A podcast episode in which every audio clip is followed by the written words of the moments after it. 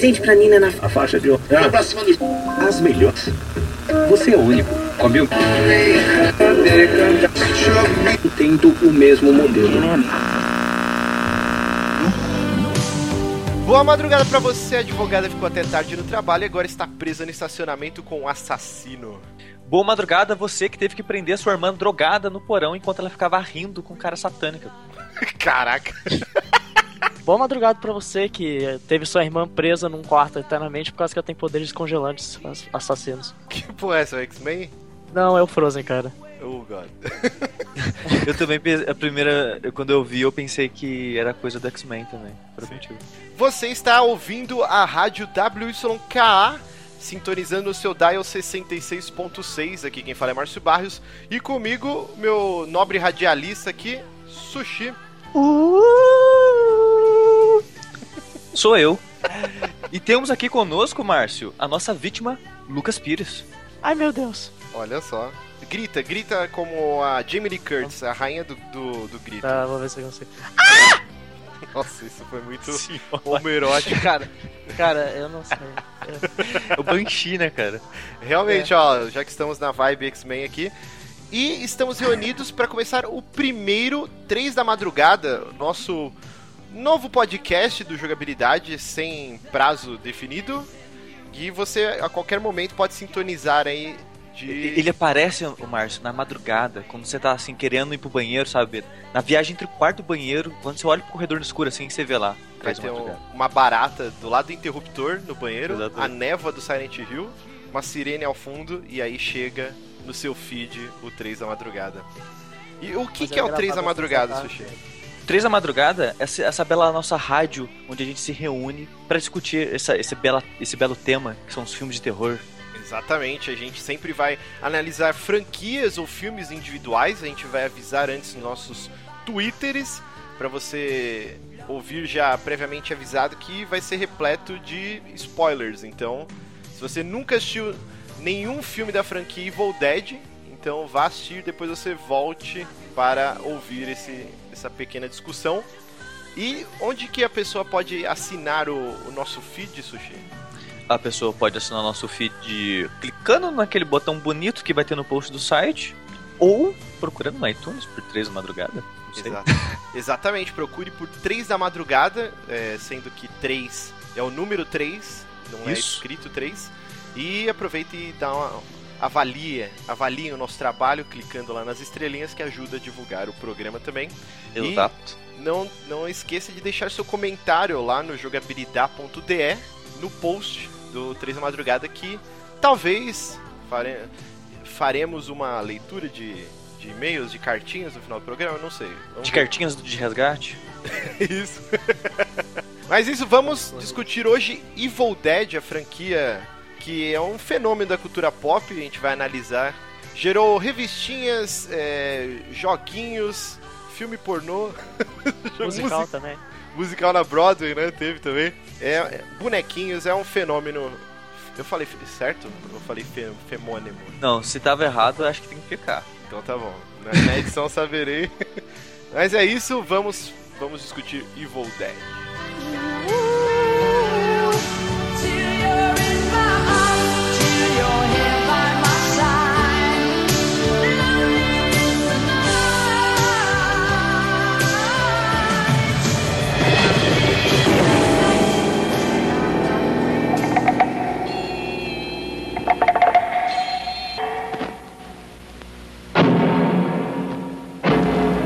We're having a picnic over somebody's dead body?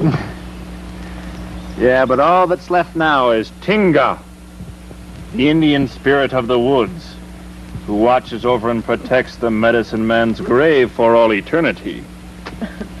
oh, hold me, I'm scared.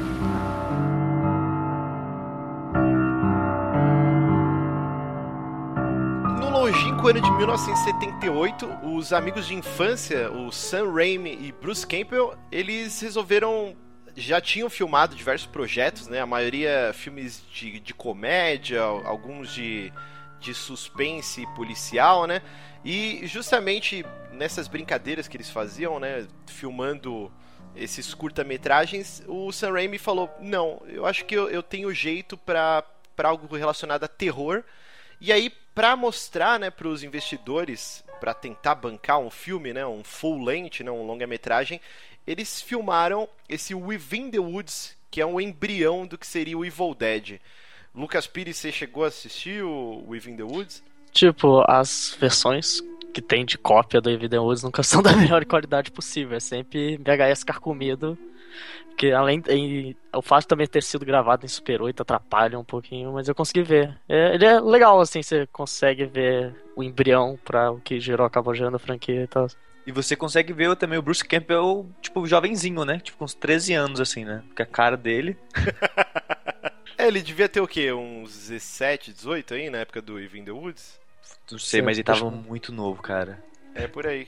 O... A gente vai deixar o link no... na postagem, né? Pra você assistir o Even the Woods. Tem no YouTube. É bem ruim a qualidade, mas dá pra você ter uma noção. E assim, ele já flertava com o lance do Necronomicon, né? Mas era algo mais calcado em rituais indígenas, né? Acho que até se é passa... É no cemitério indígena que se passa. Uhum. E, e o a... Campbell não é, não é o herói nem nada, ele acaba sendo ou infectado na situação. É, e, e, é bem, bem rapidinho, né? Um casal que vai fazer um piquenique e, e calha de ser num cemitério indígena, né?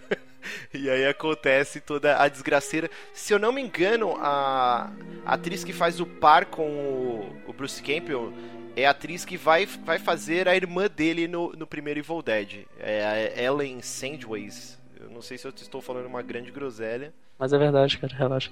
Ah, é isso mesmo, ela faz o papel é. da Cheryl. Mas eu acho que do, do Even the Woods é mais pra, pra quem é aficionado mesmo pela franquia, porque não não agrega muito, né? É bem ruimzinho, é. né, cara? É tipo o pessoal que vai gosta muito de Star Wars, vai ver o THX, essas porras, assim, que não tem não são muito boas, mas é legal pra você ver o começo do cara e tal. Exatamente. Cara, eu tô, eu tô sur... Caralho, Darkman Vingança Sem Rosto é do Sam Raimi, cara. Você não sabia? não sabia, cara. Ele tem uma comédia romântica, caraca, eu tenho que se lembrar, porque. Ah, depois eu vou queimar a pauta se eu falar isso, mas enfim. Bom, acho que do Even the Woods não tem muito mais pra gente falar, né? Só que ele custou, ele foi pago do bolso, né? Tanto do Bruce Campbell quanto do Sam Raimi, ele custou acho que 1.600 dólares e e foi um protótipo para levar para os produtores, porque o orçamento na cabeça do Sam Raimi para fazer o Evil Dead, o primeiro filme, ele queria um orçamento de 100 mil dólares, o que é um orçamento bem alto para um para um primeiro para um primeiro filme, né, de um cara é, mega desconhecido. Nos anos 80, né, que, que, o dólar valia muito mais. Sim, sim. Inclusive, se eu não me engano, o, o Noite dos Mortos Vivos do, do Romero custou 60, entre 60 e 70 mil dólares. Olha só. Então, o Sam Raimi já era um cara que queria, enxergava muito longe, né? Meio. Eu esqueci a palavra agora. Visionário. Zack não, Snyder. Não é... o diretor visionário Zack Snyder.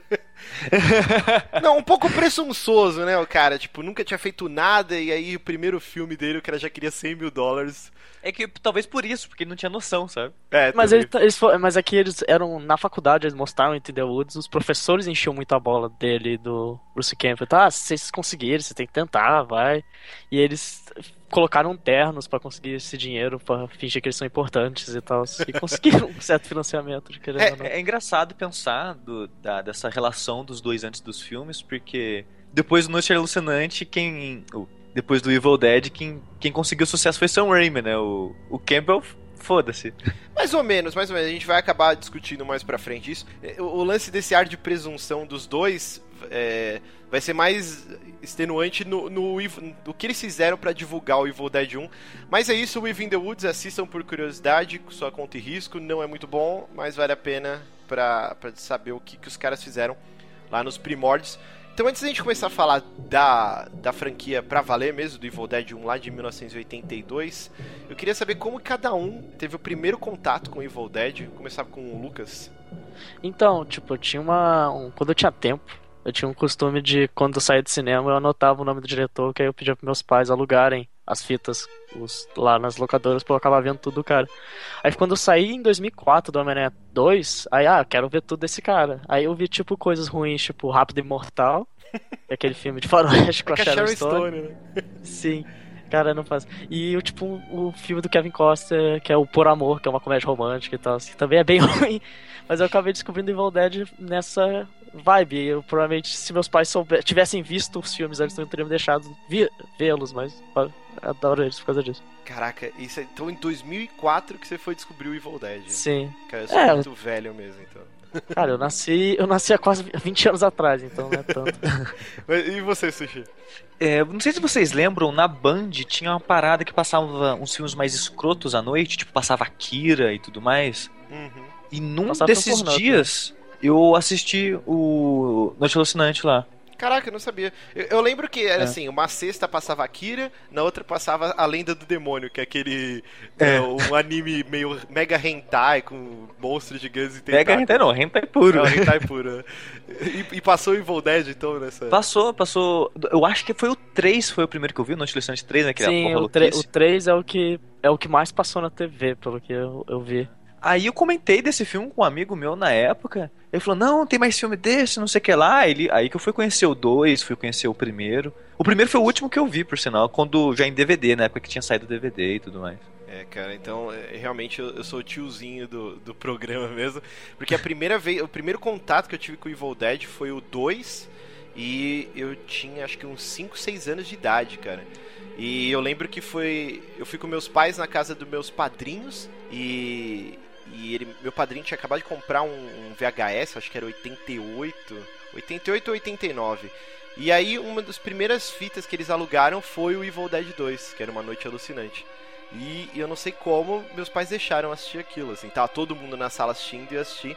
E o- a gente vai discutir mais a fundo Evil Dead 2 e, eu- e eu tava tentando lembrar, acho que até no streaming do, do Dark Souls, eu e o André conversando, cara, como que meus pais, como que eu não tinha medo, né? Quer dizer, tinha medo, mas por que, que eu era tão aficionado por Evil Dead, tão pequeno, né? Sendo que eu morria de medo do thriller do Michael Jackson. E o que que me Caralho. fisgava tanto no Evil Dead e quando a gente for discutir o 2 eu vou assistindo hoje de novo eu falei caraca é, é por isso que eu fui fisgado por esse filme mas eu, eu fiquei fascinado e, e eu tinha gravado né tinha aquela tática de você pegar dois vídeos cassete né e gravar Aham. uma fita pra outra e eu tinha Evil Dead e eu meu assisti acho que sei lá pelo menos umas duas três vezes por mês eu assisti na minha infância esse filme Eu, eu- não sei, Márcio, se você se importa com coleção, mas. Eu posso até dar- presentear você com ela. Eu tenho a fita original do. Do Evil Dead 2. caraca o VHS, VHS. olha É. só Que a locadora Não. que eu frequentava, quando ela foi fechar, ela começou a vender tudo dela, né? Aí tinha lá VHS no, do Evil Dead, eu falei, caralho, tem que comprar isso. Os caras tá vendendo por sei lá, 3 reais, sabe? Caraca. Eu gostaria muito, mas eu não tenho mais VH... videocassete. Não, sim, tipo, não, não tem é, valor é, monetário ou de produção nenhum hoje em dia, é mais pra, pra colação mesmo. e- Ah, sim. Muito bom. Então, foi assim De que. coleção, a coisa que eu tenho é tipo edição de Blu-ray que tem, que tem aquela carinha do Necronômico. A capa Ah. é o Necronômico. É, eu acho que foi o One tipo, Corbey, né? O One Corbey que lançou, né? Que o Sim. case do, do DVD é, é de plástico, né? Imitando o Necronômico. Inclu- inclusive, vem, tem as páginas, né? Com os desenhos, tudo. E, o, e o DVD enfiado no meio de uma das páginas. É muito foda. Inclu- inclusive, um amigo meu comprou no, na Amazon logo que, que saiu isso. Acho que foi 2004, quando eles lançaram. E demorou muito, ele mandou um e-mail reclamando, né? Ah, moro aqui no Brasil, comprei, já faz trocentos meses, sei lá, acho que faz uns dois meses que eu comprei e os caras mandaram e quando chegou, chegou dois. e ele vendeu por, Cara. acho que 200, 300 reais, cara. Cara, Ganhou uma grana em cima disso. melhor negócio. Melhor negócio ever. Mas vamos falar então sobre Evil Dead.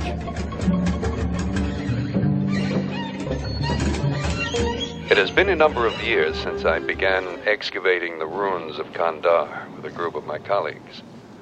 Now my wife and I have retreated to a small cabin in the solitude of these mountains. Here I continued my research undisturbed by the myriad distractions of modern civilization and far from the groves of academe. I believe I have made a significant find in the Kandarian ruins a volume of ancient Sumerian burial practices and funerary incantations. It is entitled Naturan de Manto, roughly translated Book of the Dead. The book is bound in human flesh and inked in human blood. It deals with demons, demon resurrection, and those forces which roam the forest and dark bowers of man's domain. The first few pages warn that these enduring creatures may lie dormant but are never truly dead. They may be recalled to active life through the incantations presented in this book. It is through recitation of these passages that the demons are given license to possess the living. Hey, what'd you do that for? It was just getting good. I just don't want to hear it anymore, that's all. Scott, come on. Alone. Hey, come on. I just want to hear the rest of it. No big deal. Tatra amistrobin hazarta. Tatir mano mansizon hazan sobar. Samanda robza.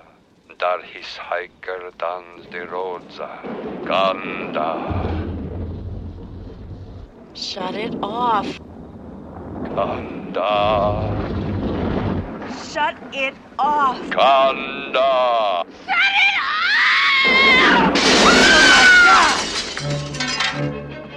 Evil Dead 1, um filme conhecido previamente como The Book of the Dead, né? E aí depois o. Eu não lembro agora se foi o Irving Shapiro ou o Dino De Laurentiis, que foi o, o cara que bancou o filme, que falou que esse era um nome muito idiota. E aí num brainstorm com o Sam Raimi, o menos pior, como eles Foi mesmos declaram, foi Evil Dead.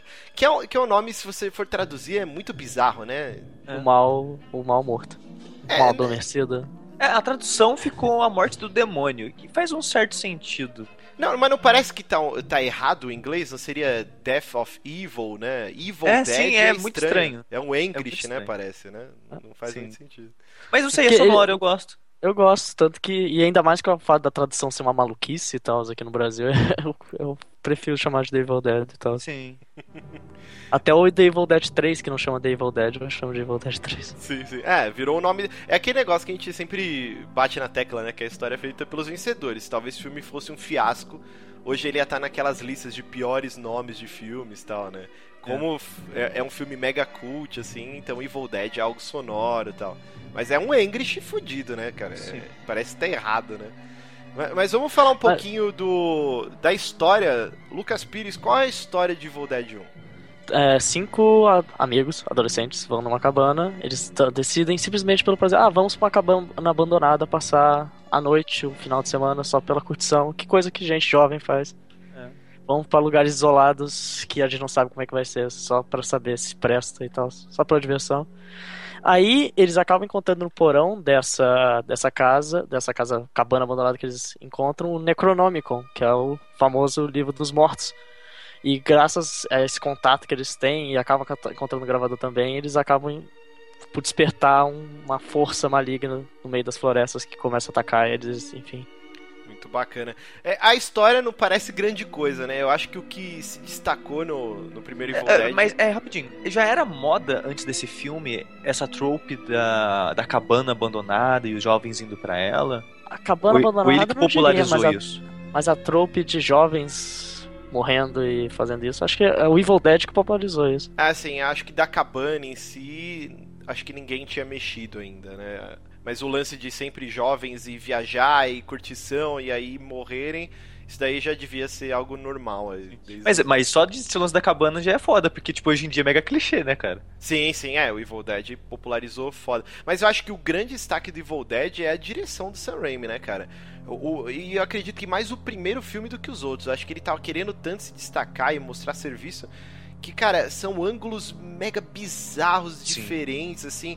É engraçado porque quando eu vi esse filme pela primeira vez, eu não gostei dele. Porque o que eu gostava do do 2 e do 3 é, É que eles eram bem humorados. É. Sabe? E quando eu fui assistir esse, foi um choque tão grande de diferença que eu já não gostei, sabe? Tá muito diferente, não sei. Tá, é que quando ele pareceu pra mim tentando ser sério demais, e eu, na época eu achei mal feito, não tinha essa visão de que eu tenho hoje em dia, sabe? Ok, o filme é antigo, você tem que relevar algumas coisas e tudo, vai, e tudo mais. Quando eu fui assistir ele recentemente, eu tive uma visão completamente oposta. Eu achei, eu acho ele melhor, Evil Dead, de todos, agora. Ixi. E eu acho que ele fez coisas geniais, cara. O lance daquela câmera na floresta indo na direção lá Então, do... Eu acho essa Espírito, parte que eu é incrível, mais cara. gosto. É uma coisa, e é tipo, é muito a improvisação completa que eles estavam e tal. Porque normalmente quando você faz esse tipo de tomate, você usa Steadicam, que você amarra a câmera no colete. Eles criaram, eles fizeram uma. Eu vou mandar a imagem pra vocês, eles chamaram de shake cam, que eles literalmente prenderam a cama, a câmera, numa tábua de madeira e cada um ia correndo. Um, um cara segurava, outro cara segurava, eles iam correndo fazendo aquele movimento todo. Da... É, dois da cinegrafistas, né? E a câmera no Sim. meio, né? E, e esse Cadê? movimento da Steadicam. Inclusive, o, o também. Esse filme criou muita coisa, né? O lance do, daquela visão em primeira pessoa do demônio, né? Da força demoníaca correndo pela floresta, quebrando tudo. Era uma moto, né? Que tinha com uma câmera na frente. Inclusive. Teve muito acidente da, com a produção e com o elenco por causa dessas paradas, a gente vai discutir daqui a pouco. Mas tudo é efeito prático, né? Eles não tinham dinheiro. E nem existia, né? Quer dizer, se existia era muito precário ainda o CGI nessa época, né? Então tudo era, eram efeitos práticos e os caras tiveram que se virar, assim. A primeiro começa que a, a locação do filme, né? Não é algo que eles alugaram, né? Eles simplesmente encontraram. Eles encontraram no meio da floresta uma cabana abandonada. Sério? Sério. Sim! E aí Caralho. eles. Ok, E, vamos. e e o, e o fim dessa cabana depois do filme, os garotos tacaram fogo. Sim. E pronto. Porque assim, Sushi, era uma parada no meio do nada. E aí eles tiveram que, que mobiliar tudo. Só que era tão frio. E, e a maioria das gravações ocorria à noite. Que eles começaram, no final das filmagens, eles começaram a queimar a mobília inteira pra conseguir se proteger do frio. Quando chegou no final da filmagem, não tinha mais móvel nenhum na cabana. Caralho, isso, isso vai. Isso teve uma ligação muito interessante com o remake, né, cara? Sim, sim. Sim. Inclusive, inclusive a, a cabana que eles encontram não tem porão. Eles fizeram aquele buraco, cortaram, e as cenas que é gravado no porão é o porão da fazenda de um dos produtores. Sim, é. O, um dos caras da produção, né, que é bom a gente frisar que, pelo menos pra esse primeiro, a grande parte, tanto do elenco quanto do, da produção do filme, eram amigos, né, do Sam Raimi e do Bruce Campbell, né. E, e um deles era um marceneiro, e esse cara, ele falou que no final da- das filmagens ele tava exausto, porque tudo era só ele que sabia fazer. Então, tipo, o cara teve que fazer toda a parte de mobília, tudo, né, da, da cabana que tava caindo aos pedaços. Então, parede, né? Os caras tiveram que, que fazer tudo, né, na, na cabana. E ele tem muito uma vibe, o filme de filme de cara que acabou de sair da faculdade de cinema, então vou testar todas as técnicas que eu aprendi na faculdade. Porque tem stop motion. Ah, eu vou fazer uma câmera Steadicam correndo pra simular a entidade, eu vou usar maquiagem pra caralho, eu vou fazer ângulo holandês pra deixar assustador, fazer barulho, essas coisas. Sim, inclusive o que eu falei da moto com a câmera na frente, né, Pra fazer aquele efeito, o Bruce Campbell ele foi atropelado. por- tipo, acho que na, na última cena, né, que, que a moto vai destruindo e vara a casa, né? Ele foi atropelado e ele se machucou, tudo. A sorte que já era no final das filmagens já. Ele parou com a moto com queixo, né, cara? Só assim que ele sobreviveu. Outra coisa que era bem mambembe, né? Aquelas lentes de contato bizarras que eles usam. Eu, quando é, ela demorava, sei lá, um, muito tempo pra ser aplicada, né, no ator. São 10 minutos mais ou menos pra aplicar e elas só poderiam ser usado 15, porque senão o cara ele começa a ter uma irritação foda nos olhos e tal. É, podia dar um dano permanente na retina do ator, né? Então Caraca. eles tinham que gravar naqueles 14 minutos e depois escorrer pra tirar o negócio do olho E do outro- cara, assim. E outra parada, eles não enxergavam, os atores realmente não enxergavam, então eles tinham que ficar. Imagina o cara não enxerga e não sabe pra que ponto da câmera ele tem que olhar, então ele fica nessa. Quantas vezes eles devem ter errado pra conseguir fazer isso? É muito foda. E, e só pra terminar o assunto da cabana, né? A cabana era tão longe de tudo que, que eles ficaram morando lá, será, acho que foi durante quase dois meses, morando, realmente morando na, na cabana, e começou a estourar diversas tretas entre a produção, né? Que imagina, se juntar, sei lá, 30 pessoas naquela cabaninha, todo mundo dormindo no chão, mega frio, com fome, e aí o pessoal começou a brigar tanto que eles tiveram que acelerar as filmagens, e quando o filme tava pronto, o Sam Raimi descobriu que faltava uma porrada de cena. Assim, cenas pra, pra fazer a ligação entre um take e outro. E aí o que ele fez foi. é, ele pintava a unha do, do irmão dele, né? O Ted Raimi, que participou de todos os filmes. Então, quando era, por exemplo, pra uma atriz puxar uma cortina, ou abrir uma porta, ou segurar o livro, ele pintava a unha do irmão e Caralho. eles filmavam o take com a mão do irmão. assim. Que eles, tipo, os atores, ninguém ia voltar, né, pra cabana. Tipo, ah, vocês têm que filmar mais cena. O pessoal tá todo mundo puto. E esse filme ele tinha tudo pra dar muito errado, cara. E, e, um- e o salvador, tanto desse filme quanto da franquia, a gente vai discutir isso no, no Evil Dead 2, o Stephen King, cara. O Sam Raimi deve muito ao Stephen King. Sim, sim, que o filme passou no Festival de Cannes e tal, e o Stephen King que ele fez uma crítica hiper positiva da parada, e ele que começou a, como fala, o filme começou a bombar porque ele falou, de certa forma, ele começou a virar esse clássico por causa que o Stephen King começou a falar muito bem dele. É, a gente falou que o Sam Raimi tinha esse ar presunçoso, né? Mas ao mesmo tempo todo mundo elogia que ele é um cara muito, é um nice guy, né? Um cara muito legal. E, e foram duas cagadas seguidas, né? Porque esse Irving Shapiro é um dos caras que fundou o Festival de Cannes. E aí o, o Sam Raimi caiu nas graças desse cara. E o cara pegou, não, ok, eu vou, eu, eu vou passar o seu, Transmitir. Eu, é, eu vou transmitir seu filme no, no festival. E aí, justamente no festival, o Stephen King viu e, e escreveu essa resenha falando que era um dos melhores. Era o quinto melhor filme de terror que ele tinha visto na vida. E que era um filme que fazia coisas que ele nunca tinha visto antes. E aí gerou um burburinho, né? E todo mundo, caraca, o mestre do horror, da literatura. Tá elogiando tanto esse filme, então alguma coisa deve ter. E aí o Evil Dead só existe por causa dessa resenha aí do Stephen King. Eu gostei da precisão do Stephen King. Não, esse é o quinto melhor filme de terror que eu já vi. Ele É. deve, ele deve ter, ele deve ter tipo uma tabela no, na casa dele, assim, ah, esse é o quinto, ele fica trocando assim na hora. É, eu não sei vocês, eu, eu amo Stephen King, né? E, e eu acompanho bem assim a carreira dele. E ele todo ano ele faz uma lista realmente dos filmes e ele faz um, um mini review de cada filme. Acho que é um top 10 que ele faz anual e inclusive não só de filme de terror, né? De outros gêneros também. Então é bem provável que ele tenha mesmo uma lista e na época em 82 tenha sido o quinto filme favorito dele. Foi o quinto filme melhor de, de terror. E essas coisas de melhor filme de terror tem a parada que no, no pôster, lá no pôster não, no Porão da Cabana tem um pôster do quadrilha dos sádicos e tal, do Wes Craven. Ah, sim, é a gente piada. até chegou a, a discutir bem, bem rápido isso no Que é, Twitter, tipo, né? é- que é uma zoação, tipo, é uma zoação assim, porque o Wes Craven colocou no Quadrilha dos Sádicos, que é um filme de 77, que é o mesmo ano do Tubarão. Ele colocou um pôster do Tubarão, do Steven Spielberg, rasgado, e é basicamente dizendo, ah, foda-se, esse é o filme de terror do verão, assistam isso, não, não o Tubarão. Não deu certo, e aí o, o Sam Raimi brincou com essa parada depois. Aí no Hora do Pesadelo, um personagem dorme assistindo o, o, o Evil Dead. É, O Lucas Pires é muito maligno, cara, porque eu sempre achei que essa ligação entre os filmes era uma relação de, de admiração, né? Uma brincadeira, ah, eu vou botar um pôster de um filme que eu, que eu devo ter gostado, né? Que, o- que o Sam Raimi deve ter curtido quando saiu. Mas não, o Lucas Pires falou que é uma treta entre os dois, né? E, e foi Aí, recorrente essa tipo, picuinha aí. Aí foi. Aí deve estar de boa, ninguém. Todo mundo deve estar de boa depois de um tempo, assim. Tanto que parou. tá- Tanto que a do. A que tem. A série é meio que avançar que no Evil Dead 2 tem a máscara do Fred. A máscara não, a luva do Fred Krueger. Sim, do lado da porta, né? Onde Sim. tava o livro. assim. Caralho, não reparei E isso. aí. E também. E outra coisa que é legal que é o fato que é uma coisa que permeia a filmografia do Sam Raimi, que é o carro dele, que tá sempre em quase todos os filmes dele. Isso, Sim, né? No remake tem ele velhão, né? Sim. É os outro filmes- modelo, mas é o carro, é a ideia. É Então, todos os filmes da carreira, né? Mesmo tipo, que eles conseguem franquia, colocar, né? tipo. No, no Drag Me to Hell colocar, tem, né? Sim, é o carro da cigana. Sim, sim. É o carro do Tio Ben no Homem-Aranha e tal. Sim, é o carro do Tio Ben, né? Todos os filmes dele sempre tem. E, a- e o Bruce Campbell, na autobiografia dele, tem uma teoria que ele acha que é porque ele perdeu a virgindade nesse carro, por isso que ele tem essa obsessão tão grande com o carro dele. E, e- e a última curiosidade, né? Tem muito, mas a gente não pode também ficar cavucando tudo.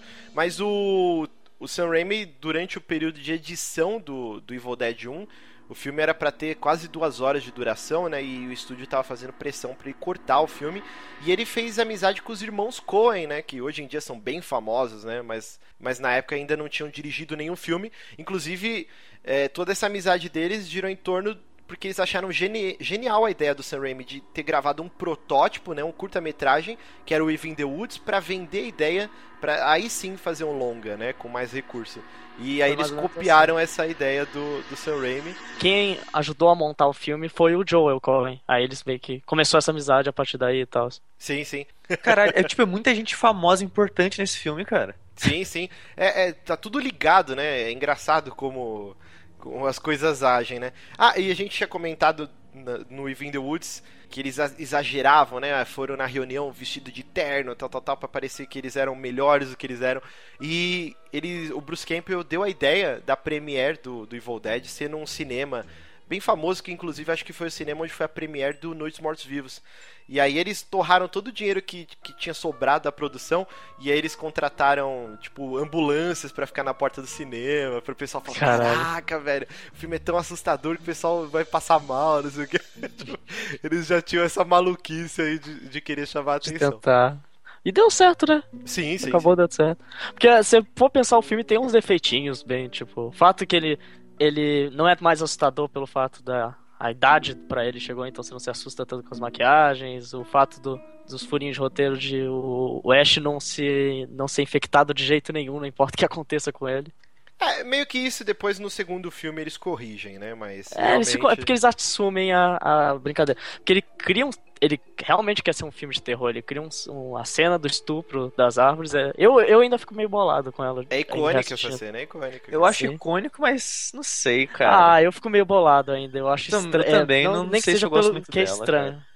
E, e ela e, e é muito engraçado porque ninguém sabe de onde ela veio, porque por exemplo, os produtores dizem que é uma referência ao Macbeth, que tem uma cena que as árvores do da Bremen Wood, elas criam vida e elas começam a atacar as pessoas. Não atacar as pessoas é foda, mas enfim, elas criam vida e são meio hostis. Aí o, o Sam Raimi disse que é uma referência ao Incrível Hulk, então eu não sei qual- de qual dos lados. Caraca, velho.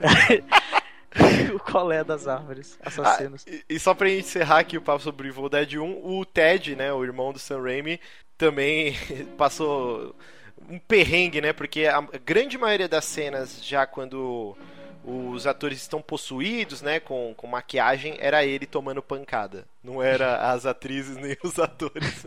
Era ele por baixo daquelas lentes bizarras e maquiagem, peruca e o cacete a quatro, né? Eu- antes de passar, Márcio, acho que você, eu gostaria de falar um pouco o que, que eu gosto nesse filme, né? O que, que, que eu acho que ele fez de interessante. Como eu comentei mais cedo, eu gosto muito dessa parte da floresta, que pra mim é uma das cenas mais icônicas do cinema.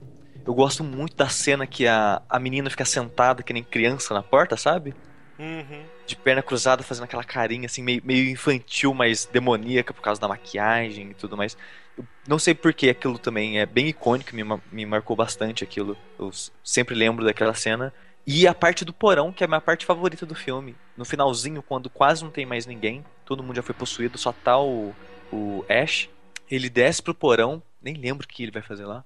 E, tipo, o porão fica. a- é, mostra como se a casa tivesse ficado possuída, sabe? Aí começa a sair sangue na, é, dentro da lâmpada, a luz fica vermelha. É, essa da lâmpada é incrível essa cena, cara. Começa a entrar, né, o, o sangue É dentro. uma, é uma referência de um amigo deles que eles falou que, ah, faça um filme que literalmente jorre sangue, então foi por isso. É, É, é sai sangue da, das tomadas, da, né? das, das, das- da projeção, essas É, coisas. eu não isso- essa da projeção, exata. eu não mas- sei porquê, mas me marcou muito essa cena que ele tá passando em frente à luz do projetor. Aí começa a escorrer sangue no projetor, aí a luz começa a escorrer também, né? Aí fica esse lance de a luz do projetor nele começando a ficar vermelha e ele de- olhando de lado meio assustado. Eu não sei porquê. Toda essa parte da, do porão e da, da cabana possuída é muito marcante pra mim. Eu acho minha parte favorita do filme. E você, Luquita? Acho que é aquilo que eu falei, justamente aquelas tomadas do, com a, a shaky cam, que é justamente a câmera viajando, como se, você mostrar a entidade como sendo, não sendo um demônio com chifres e tal, simplesmente uma força maligna caminhando com velocidade pela floresta, isso me assusta. É, é esse, todo esse clima que o filme cria até ele, ele entregar o gore, eu acho ele bem assustador essa parte. Tipo, até nos mínimos detalhes, quando eles vão abrir a, a coisa da cabine, a, a, a, a- a- um banco fica batendo pra criar um barulhinho de tensão, aí quando ele abre, o banco para, do nada. Sim, sim. Aí, é- eu gosto o- muito desse clima, esse vibe que ele cria, esse clima que ele cria antes do. Sim, toda essa parte até começar o gore mesmo é, é muito bem construída, né? Você já tá preso naquele, naquele roteiro, né? O que geralmente Aquelas pa- aquela filmes... parte que ela começa a escrever coisas no caderno também, parecendo que ela tá literalmente possuída, eu já também gosto pra caralho. É, o, o que mais me impressionou mesmo, quando eu assisti o, o Evil Dead, e, e o Sushi falou da Band, né? E o Evil Dead 1 eu fui assistir bem depois do 2, E na CNT Gazeta, nem existe mais essa, essa emissora. Eles passavam, acho que toda quarta-feira também, um filme, geralmente a maioria era filme de terror. E aí foi quando eu assisti o Evil Dead 1. E até gerou um, um tilt na minha cabeça. Falei, como assim, cara? Eu assisti o outro e esse parece mais mal feito. Eu, tem o mesmo ator, mas é diferente. Assim, eu quando eu era pequeno eu não conseguia entender que. É porque no Brasil saiu também com nomes trocados, né? O Sim. 2 era Uma Noite Alucinante e o Evil Dead 1 aqui no Brasil era A Morte do Demônio. Então não A parecia que Noite tinha... li- Alucinante. Oi? É porque o 2 veio primeiro e depois começaram a chamar de A Morte do Demônio, depois chamou A Morte do Demônio, Uma Noite Alucinante. Como Sim. tudo começou. Sim, sim, era um nome pra cada filme e não tinha conexão. E realmente essa cena com, com a força, né, que a gente depois descobre que é uma moto e tudo isso me deixava muito intrigado. Eu ficava pensando, caraca, como que, que fizeram isso, né? Como que filmaram? Eu ficava imaginando um, um cinegrafista com um foguete, tipo Rocketeer, assim, voando na floresta. Que na minha cabeça não fazia sentido uma câmera, um cara conseguir correr daquele jeito, assim. E sem- sempre fiquei muito intrigado com isso. Eu acho que é a coisa mais icônica do, do Evil Dead junto com a, com a motosserra. acho que, que é essa, essa câmera voando pelo cenário. Mas é isso, Evil Dead 1 ou A Morte do Demônio. A melhor coisa que eles fizeram foi a adaptação musical que tem essa bela canção. Eu nem sabia da existência desse musical. Cara, ele não chegou a sair na Broadway, ele passou em Nova York, mas nunca chegou. Eu, eu- eu- quando eu tava lá, eles não estavam passando, mas eu não tinha idade pra assistir. What the fuck was that? Your sister has turned into a zombie. What the fuck was that? Your girlfriend was a demon too. Just ripped my pre-written Abercrombie. What the fuck was that? I got some Shelly on my shoe. What darkness lurks beyond this wooden sanctum? What the fuck was that? Dude, these hoes been zombified. Baby, don't say a word. Mama's gonna buy you a mockingbird. That mockingbird don't sing. Mama's gonna buy you a diamond ring. That diamond ring turns brass. Mama's gonna buy you a looking glass. That thing in the cellar is not my mother.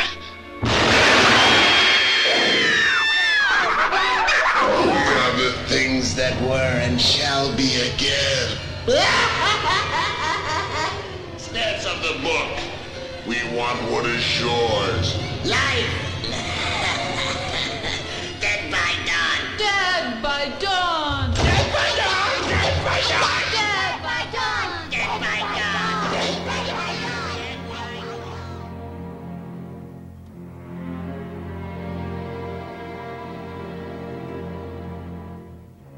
E no ano de 1987 seria lançado Evil Dead 2, que em alguns lugares também é, nominado como Dead by Dawn.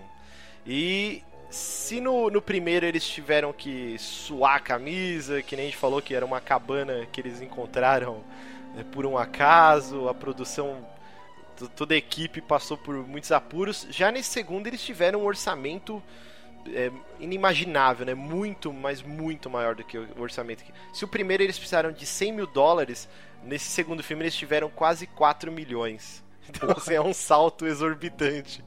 Não, não, te dizer que não passou, tá?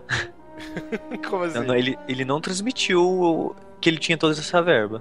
Ah, é porque o, o primeiro é uma obra de amor mesmo, né? Ele foi muito bem feito, né? Os caras tiveram que gastar do bolso, tudo. Já nesse segundo, eu acredito que dá pra ver, sim, Sushi, que é, que é um Eu orçamento consigo maior. ver que tem um valor de produção um pouquinho maior. Não, sim, maior sim, mas não tão maior nesse nível, sabe? Ah, eu diria também a iluminação do filme, né? Tudo é, É, já pra boa. começar já é gravado em 35mm e tal. O outro é em 16, já muda pra caralho nesse aspecto. Sim, sim. Então, vamos lá, Sushi, qual é a história de Evil Dead 2?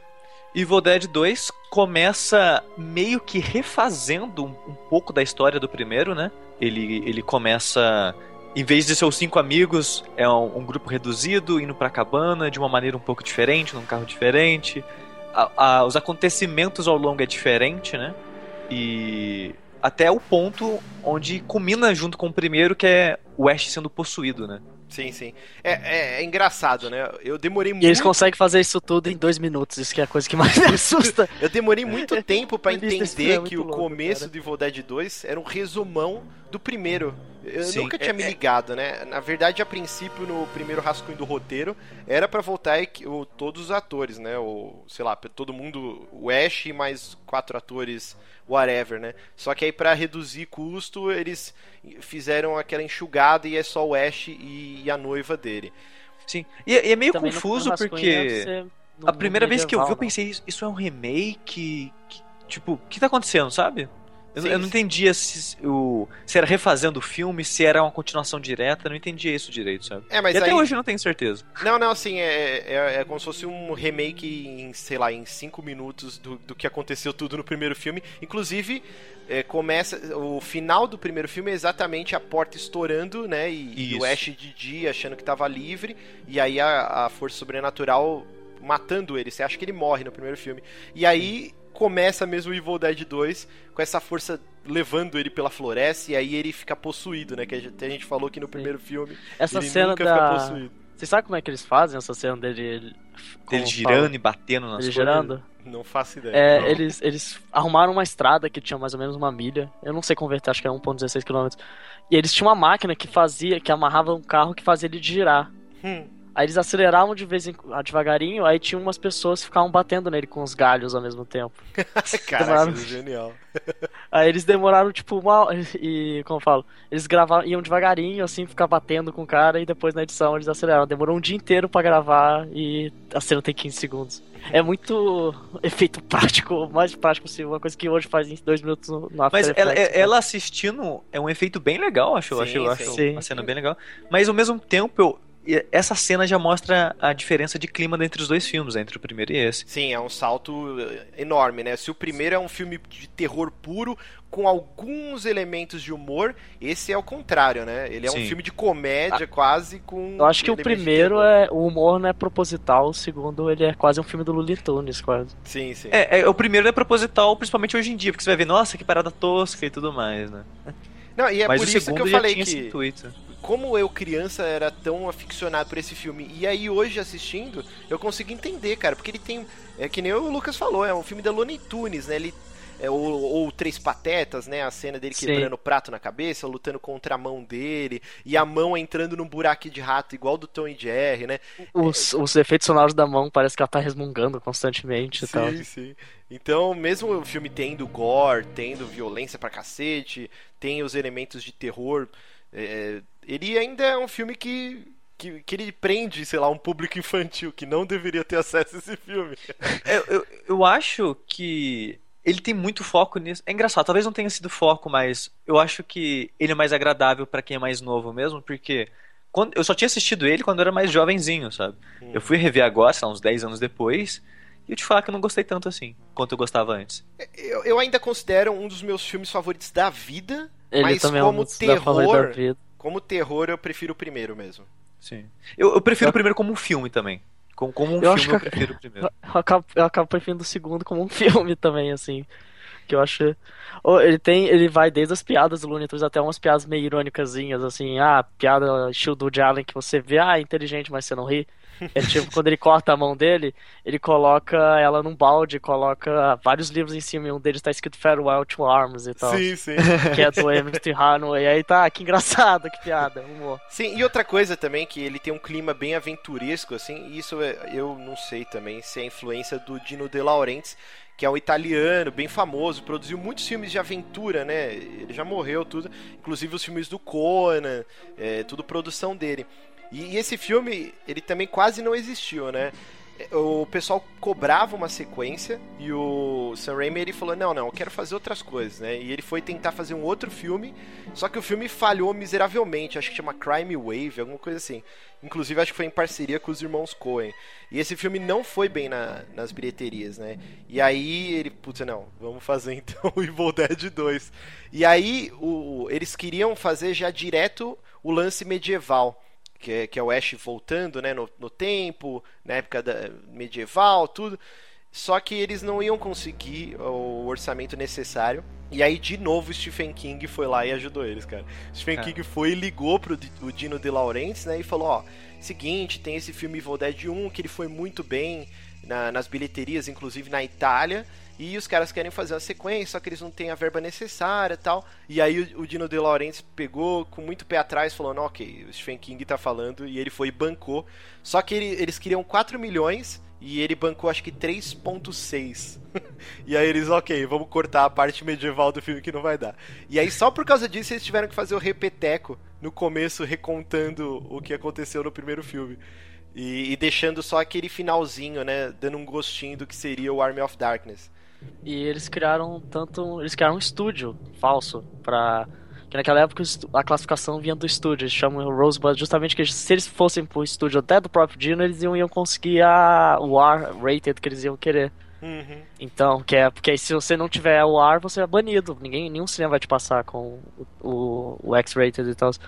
Aí eles criaram essa Rosebud e lançaram sem, sem classificação etária e tal, pra justamente Caraca. conseguir ser visto. Bom, é, que nem a gente falou, É. já um orçamento muito maior, né, do que do primeiro. Então nesse eles realmente construíram, né? Inclusive eles, eles usaram um set, acho que até o Steven Spielberg tinha usado recentemente para fazer um filme que eu não lembro o nome agora, mas eles construíram a cabana, tudo. Então já é um É um outro set que era patamar. num ginásio de colégio e tal. Não era tão profissional, mas era profissional assim. Sim, sim. Então é a história é, é, recontando, né, o- os eventos do primeiro, só que ele aí sim eles começam a colocar essa que começa a distanciar do filme de horror, né? Mostra o arqueólogo com a esposa, a filha, o namorado indo no castelo, e aí ele já mostra um pano de fundo falando aqui um tempo longínquo, os mares eram de sangue e o livro foi escrito com sangue. Ele já começa a entrar pra esse lance da fantasia, né? E já começa a desassociar com o terror em si do primeiro. Mas eh, quando eu era criança eu gostava muito dessa parte, cara. Que não sei vocês, mas eu fiquei maluco. Tipo, na hora que mostra o, o desenho bem rústico do, do Ash segurando a serra elétrica Sim. assim, e, e os cavaleiros em volta. Isso eu criança eu fiquei, nossa, que foda, viagem no tempo, vai pra cá medieval, não sei o que. Um cara com uma, mão, com uma motosserra no lugar da mão. É Sim, coisa sim. que uma criança vai querer ser. É muito bom. Mas, mas e aí, Sushi, o que, que, que você mais gosta de Evil Dead 2? Cara, eu. Que eu comentei, eu gostava muito do humor dele na época, né? O lance da, da namorada dele levantar e dançar balé, eu achava aquilo engraçado pra cacete, sabe? Em momentos assim como. O jeito que ele aborda o final, que ele, ele se prepara pra batalha colocando a motosserra na mão, cortando a escopeta, sabe? Uhum. O- a parte da mão eu acho excelente. E é tão icônica que surgiu um filme baseado nisso, né? Sim, sim, é o Idol Hands, né? com a Jessica Alba. É com a Jessica Alba aquilo, Sim, caralho. ela no início da carreira. E cara. você sabe de onde veio essa ideia da mãozinha e tal? Não. É um curta que o- um dos produtores de filme chamado Scott Pilgrim, é o nome do, do curta é Attacking the Helping Hand. Helping Hand era tipo um mascote de um de uma de um produto americano e tal. né? É, aí é um curta que é basicamente essa mãozinha atacando as pessoas e tal. Aí a ideia veio a partir daí, inclusive é o Sam Raimi que atua nesse curta. Cadê? Vou ver se Eu, eu, acho genial esse lance da, da, da mão dele ficar possuída, sabe? Dele, dele brigar com ele mesmo, sabe? Com, contra o próprio corpo. É uma parada que eu acho uma ideia muito boa e muito engraçada de, de se assistir. E, e digo mais, o Bruce Campbell brilha nesse filme de um jeito absurdo. Pra mim, cara, eu não consigo entender o porquê que a carreira dele não deslanchou. Pra mim, ele tinha tudo pra ser um cara no naipe do Jim Carrey, assim. Ele é, muito, que- ele é muito habilidoso com a- o Sim, corpo dele, a Sim, comédia nesse física. lance de expressão corporal, a luta dele contra a própria mão, cara, é incrível. Eu acho muito Parece foda. ser extremamente carismático, ele tem rosto de herói e tal. Sim, ele tem aquele queixo queixão, né? Sim, a metade do rosto dele é o queixo, cara. Sim, sim, ele. Não, e ele é um cara bonito, ele não é tipo um cara queixudo, tipo o Ron Perlman, né? O Hellboy, que você olha, caraca, esse cara é horroroso. O Bruce É Campbell, mesmo com o queixão, ele tem a cara do herói padrão, né? Ele podia É ser que um o Ron Perlman Superman parece um, um tijolo a cara dele, né, cara? O, o Campbell parece pelo menos uma pedra polida. Sim. E, Sim, e outra parece coisa. que foi esculpido. Outra coisa que a gente vê nesse filme é, de novo, o. Eu acho que não tão brilhantemente igual no primeiro, mas a direção do Sam Raimi também é impecável nesse filme. Tem dois momentos que eu acho incrível, assim, do ponto de vista de direção de arte, o aspecto técnico do filme. Tem dois momentos que eu, caralho, que coisa absurda. Isso é bom até hoje, assim. Que um deles é. Além da mão, que é clichê falar, um deles é a cena que o, todos os objetos começam a rir da cara do. Sim, do- nossa, essa cena é muito boa, cara. É muito genial. Como eles fazem os objetos, tipo, uma lâmpada começar a rir, é incrível. E a É. câmera ficou naquele negócio de 45 graus angulodez pra demonstrar que ele tá completamente maluco, ele começa a rir, aí a. O... Enfim, é genial aquilo. Não, e eu quero frisar a hora que ele começa a agachar e levantar, acompanhando Sim. o movimento da luminária. Cara, Sim, eu, sim. eu explodi da risada assistindo pra, pra É, gravação. e, assim, e é muito ele bom. que. Ele combina nessa cena que é tipo a loucura toda. Ele já matou a mulher, a esposa, a namorada dele duas vezes. tipo, a cena que ela parece com a motosserra ele também é muito engraçada e tal. E aí ele meio que é o, o cúmulo da loucura dele naquele ponto que ele começa a rir. Ele finalmente, ah, se eu não posso vencê-los, vou me juntar a eles, vou começar a rir de mim mesmo na situação. Eu acho incrível. E a outra é aquela que a câmera, a entidade começa a perseguir ele pela casa, literalmente rodando a casa. Ah, faz uma paródia daquela cena inicial. E termina muito. É um tipo um take de um minuto sem cortes e acaba justamente com uma piadinha de luta Tunes, tipo, ah, o coiote não tá achando papalégua, ele vai achar, tá, vou embora. Então, foi isso. Eu acho genial aquilo. Eu, eu acho muito legal também a cena de preparação, né, pro combate, que depois o, o Edgar Wright, né, o diretor do, da trilogia Corneto, né, do Shaun of the Dead, o Hot Fuzz, o Scott Pilgrim, ele copia em sempre todos os filmes dele, que é Sim. aqueles takes rápidos com close. Aquela série, aquela montagem que a sede racós de movimento pra dizer, ah, um close num objeto, ele vai lá e coloca no braço. Sim, outro puxa a corrente, objeto, prende a serra no braço, não sei o que. Cara, isso depois virou uma marca registrada do Sam Raimi, né? Mas acho que é o primeiro filme. Eu não lembro de se no Evil Dead 1 tem isso, cara. Não. Eu acho que é do partir do 2, né? Ah, no, no primeiro, quando ele vai lá pro, pra cabaninha de, de ferramentas, as coisas, é um momento mega dramático, né, cara? Que Sim, ele sim. tá pra cortar a namorada dele com uma motosserra, coisa que ele E acaba... aí ela volta a imagem dela normal e ela depois. Essa é uma coisa que eu gosto muito. É muito original essa questão dos demônios literalmente manipular você, modificando a, a versão deles quando eles quiserem. Eu acho muito original. Não, muito foda. Al- alguém tem mais alguma coisa pra falar de Evil Dead 2? Que o, Sam- o irmão do Sam Raimi é Henrietta, ele apanha e tá genial também. Sim, sim, sim. Mais uma vez o, o Ted Raimi sofrendo pra caralho, né? Porque a gente não falou, né? o- os efeitos, grande parte dos efeitos, o, acho que o encarregado é, dessa parte é o Greg Nicotero, que hoje tá, tá no Walking Dead, né? Na série de TV. E esse cara é, é um mago dos efeitos especiais, assim. Ele e o Tom Savini, acho que são os, os caras mais fodas nesse ramo, assim, de gore, de, de maquiagem, assim. Eles são muito bons. E o, o Ted Raimi, ele faz a Henrietta, que é a, a velhinha. E, cara, aquela roupa que ele ficava dentro... Os caras falam que tinha tanto suor que, que sem, sem exagero, tinha, eles tiravam litros de suor depois quando terminava os takes. Falou que, tipo, que, que ele chegava a quase desmaiar de tanto calor que tava dentro da, da roupa, assim. Esse cara sofreu É tipo, muito. era tipo uma roupa completa de espuma e látex. Sim, era sim. uma parada assustadora. E o Sam Raimi, ele tem esse essa imagem aí que o pessoal fala que ele é meio sádico com os atores, né? Que ele, que ele falava pra equipe pra tortura, pra literalmente torturar o, o Bruce Campbell, assim, na- nos takes. Tipo, por isso que ele vivia se machucando durante as filmagens.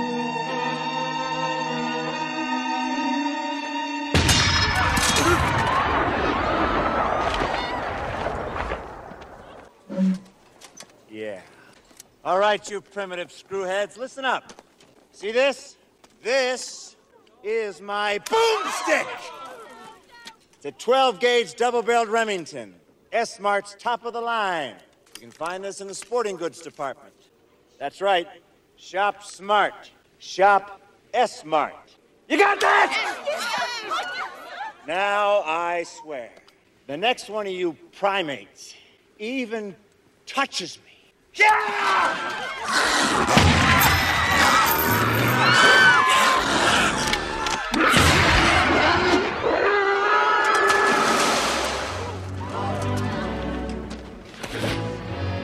Now, let's talk about how I get back home.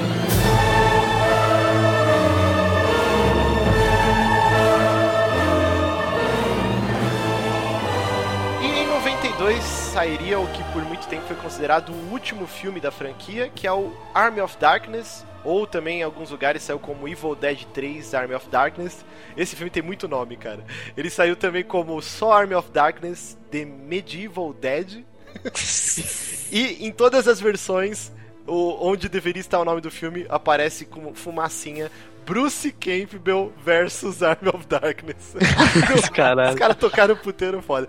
E esse, assim, cara, esse filme, desculpa, ele não tem nada de terror. Ele já é tipo um Nada. filme de aventura. Pura Aventura aventura. comédia. né? Sim, é, é o Dark Comedy, né, que eles falam. E é o meu menos favorito, cara. Eu ainda gosto dele. Ele tem as maiores frases de efeito que o Duke Nukem depois ia copiar nos jogos. Mas. Hail to the King. Sim, sim. É, My Boom Stick, né? Ele tem um monte de frases, cara, icônicas. Mas é o meu menos favorito da, da franquia. Lucas Pires, qual a história de Army of Darkness?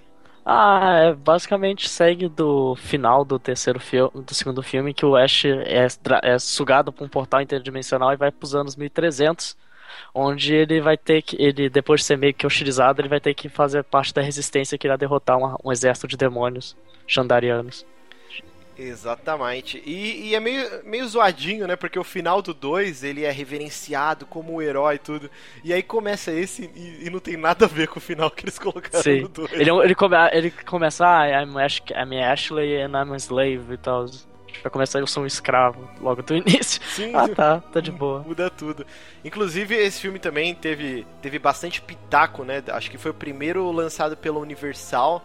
Ele ainda foi produzido pelo Dino De Laurentiis, mas ele teve muito pitaco na hora da- de finalizar o filme pela Universal. Então eles tiveram que gravar aquele comecinho de novo, recapitulando os eventos do 1 e do 2. E é com a Bridget Fonda, né, cara, no comecinho de carreira, assim, fazendo uma mega pontinha, assim, bizarra. E esse filme ele teve um orçamento absurdo, né? O, se o, o, segundo, o primeiro foi 100 mil, o segundo foi quase 4, mil, 4 milhões, esse foi 11 milhões, cara, o orçamento. E, e aí eles fizeram um verdadeiro festival, tipo Simba, aquele Tem até esqueletinhos de do. Harry House. Harry Hauser. Sim, É é. o... Tem as aventuras de Simba, eu esqueci os outros, mas. Cara, aquele do Enfim, é aquela Perseu, vibe. aquele do Jason e Perseu. Argonautas. Jazão Titãs. Argonautas, Fúria de Titãs também, né? Ele é meio que uma homenagem a esses filmes, né? Sim. É, é, é engraçado, a parte das caveirinhas, cara, eu não sei se já era assim antes, mas esse filme pintou pra mim a personalidade de todas as caveiras do mundo, que é aquela risadinha aguda e sempre zoeira, sabe? Não sei, todas as caveirinhas pra mim agora são super bem humoradas e tem risadinhas agudas. Ai, cara. E- Esse filme ele tem cenas clássicas como a luta no fosso, né? Sim. Que, cara, Que, é- ah, cara, a pa- eu, eu, eu já vi com meus amigos várias vezes. Toda vez que, a gente, que ele consegue colocar a motosserra na- no cotoquinho de mão, a gente bate palma. é muito bom, cara. Então, Tem, tem até também... falo que a cena do Senhor dos Anéis, que o, anel cai no dedo do Frodo, é uma referência e tal. Porque o Cara, Peter Jackson é mega, é mega influenciado pelo Sam Raimi, com Fome Animal. É, É, o Fome Animal é, tem, nossa, bebe muito de Evil Dead, né, cara? Mas eu acho que uma das cenas mais icônicas também é a parte que ele tem que escolher os três livros, né? E falar É, o encantamento. Cara, Sem é- dúvida, pra mim, acho que a mais, o momento mais icônico é esse. É o queixo dele esticando. o nariz. Cara, é, que é genial. Aquilo é muito. A maquiagem é muito boa, né? É, os efeitos práticos desse filme são muito bons. é muito foda essa cena, cara. Mas assim, é- não tem. Eu não. Eu, pelo menos, eu não, não sei muito o que falar desse filme, assim, cara, que é o que eu menos gosto mesmo, assim. Ah, eu gosto também, eu acho engraçado. Eu, Eu acho Ele que ele assume. envelheceu mal com a época e também ele a regra dos 15 anos bate forte nele, Sim. mais forte que no segundo. Mas eu diria que ele é um, um filme engraçadinho ainda, sabe? Ah, não, é. que- é pra quem é fã da franquia, tem que assistir, né? Mas. Eu. eu- Sei lá, é o meu eu ainda acho que, favorito. tipo, eu ainda acho que, tipo, Bruce Campbell é um ator carismático, consegue levar um filme e tal. Que é, é o que segura tanto. No primeiro filme, nem tanto. No primeiro filme, ele não parece ser tanto o herói e tal. Ele é Sim. mais covarde. Mas nesse ele realmente assume essa persona, tanto que o final é ele atirando pra um demônio com uma escopeta. Não, "Rei, eu aí que entra a polêmica. Tá, ou ele então acorda tem o no final futuro da. Inglaterra ou ele mata o demônio. Sim. O de verdade é um morto demônio, a alternativa é o acordando no futuro da Inglaterra, Então, alternativa. Na verdade, não, né? O, o final Nenhum dos dois? original era. Então, vamos falar É o do... do- final. Assim, o final original, que, que foi filmado, tudo, era o, o Ash, depois que ele derrota o, o Exército das Trevas, né? O Army of Darkness, ele vai pra uma caverna e ele tinha que tomar lá, sei lá, um, um tanto de gotas, e ele ia dormir no carro dele, né? E ele ia acordar no, no- na época atual, né? É, cada gota era um século que ele ia dormir. Sim, só que ele erra a contagem. É que dá um, dá um tremor, ele. Ali, ah, tá, acho que esqueci uma. Aí dá mais uma gotinha assim e dorme um século a mais. E aí, quando ele acorda, ele tá mega barbudo, cabeludo, e a terra foi pro caralho, tá tudo destruída e tal, porque ele não, não fez o encantamento direito pra destruir o- os de, Deadites, né? Deadites lá, que são as criaturas. E quando o- esse filme foi pra, pra prensar, sei lá, a Universal falou: não, mas você tá maluco, esse final é uma bosta, não sei o que, você tem que americanizar, não vai vender. E aí, a contragosto, eles tiveram que fazer aquela cena do Ash. Tanto que é bem zoado, né, a versão original do filme. Ele, ele dá tchau lá pra mocinha e já mostra ele direto, já trabalhando no mercado, né? Você vê que foi um negócio bem às pressas. E aí. Sim, não tem uma. A montagem não tem a transição, não tem um racó pra transitar pra cena simplesmente. Ah, ele tá no futuro agora já. Sim. Acho que contando a história dele pra uma menina, né, que trabalha com ele, uma parada assim. É, pra um cliente, aí depois a menina fala, ah, não sei o que, eu acredito em você. Aí de repente aparece um Deadlight lá, um demônio, e ela ma- ele mata ela com uma escopeta. Nossa, esse final é horrível, cara. Porque... É tipo, Acho ele vai dois- deslizando em cima de uma Sim. paradinha, né?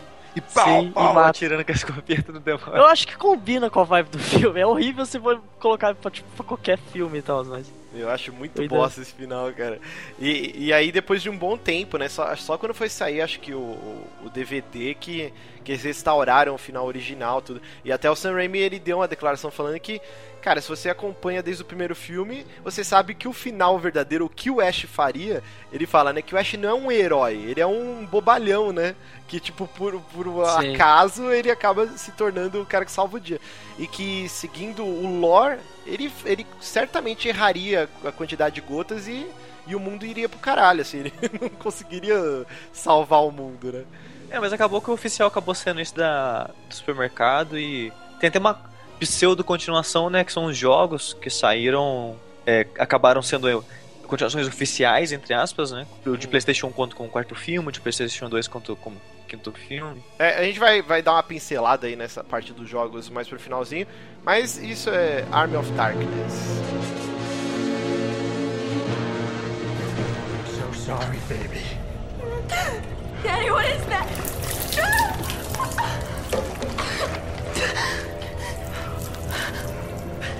Daddy.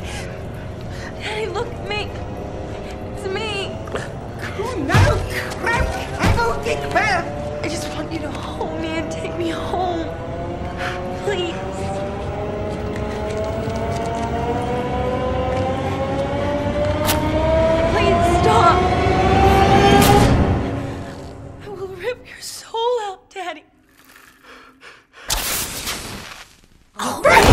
your loud, you pathetic fuck! Fucker! Fucker! I will kill you like I killed your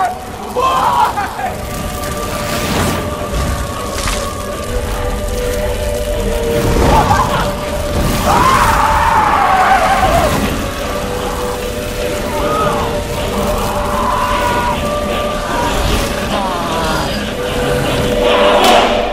love baby.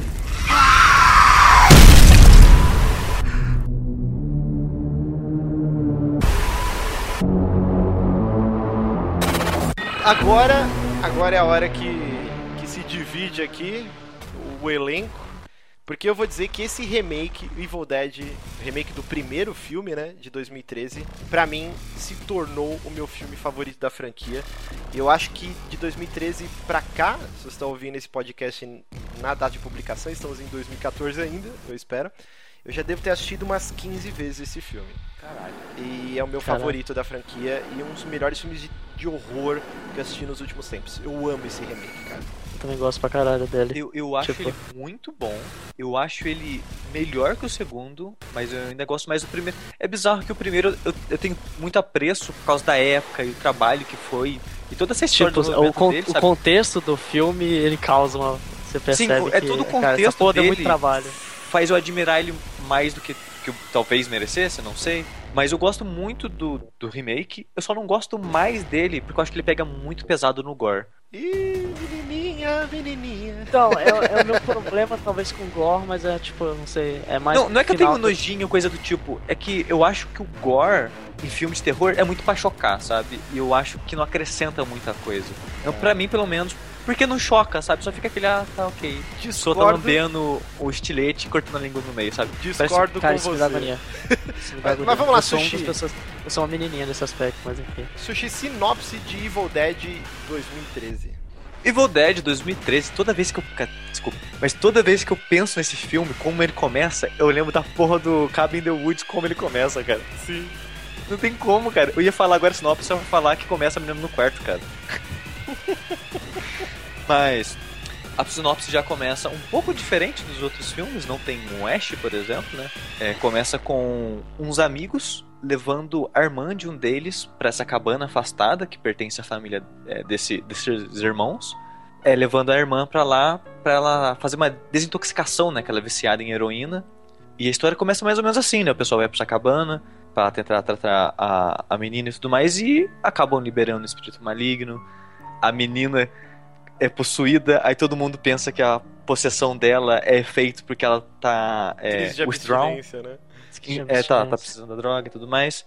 E a história vai desenrolando daí, basicamente só com, com uma irmã possuída, né, cara? Tem umas diferenças sutis na história, né? Como, como funcionam os livros e a- as, as possessões, os efeitos dela é um pouco diferente, né? É, o, o- esse filme ele causou uma polêmica, né? Porque quando ele foi anunciado, acho que foi em 2011, eu acho que 2009 é a primeira vez que eles tocaram nisso, só que a repercussão do público foi tão negativa, assim, que eles meio que engavetaram.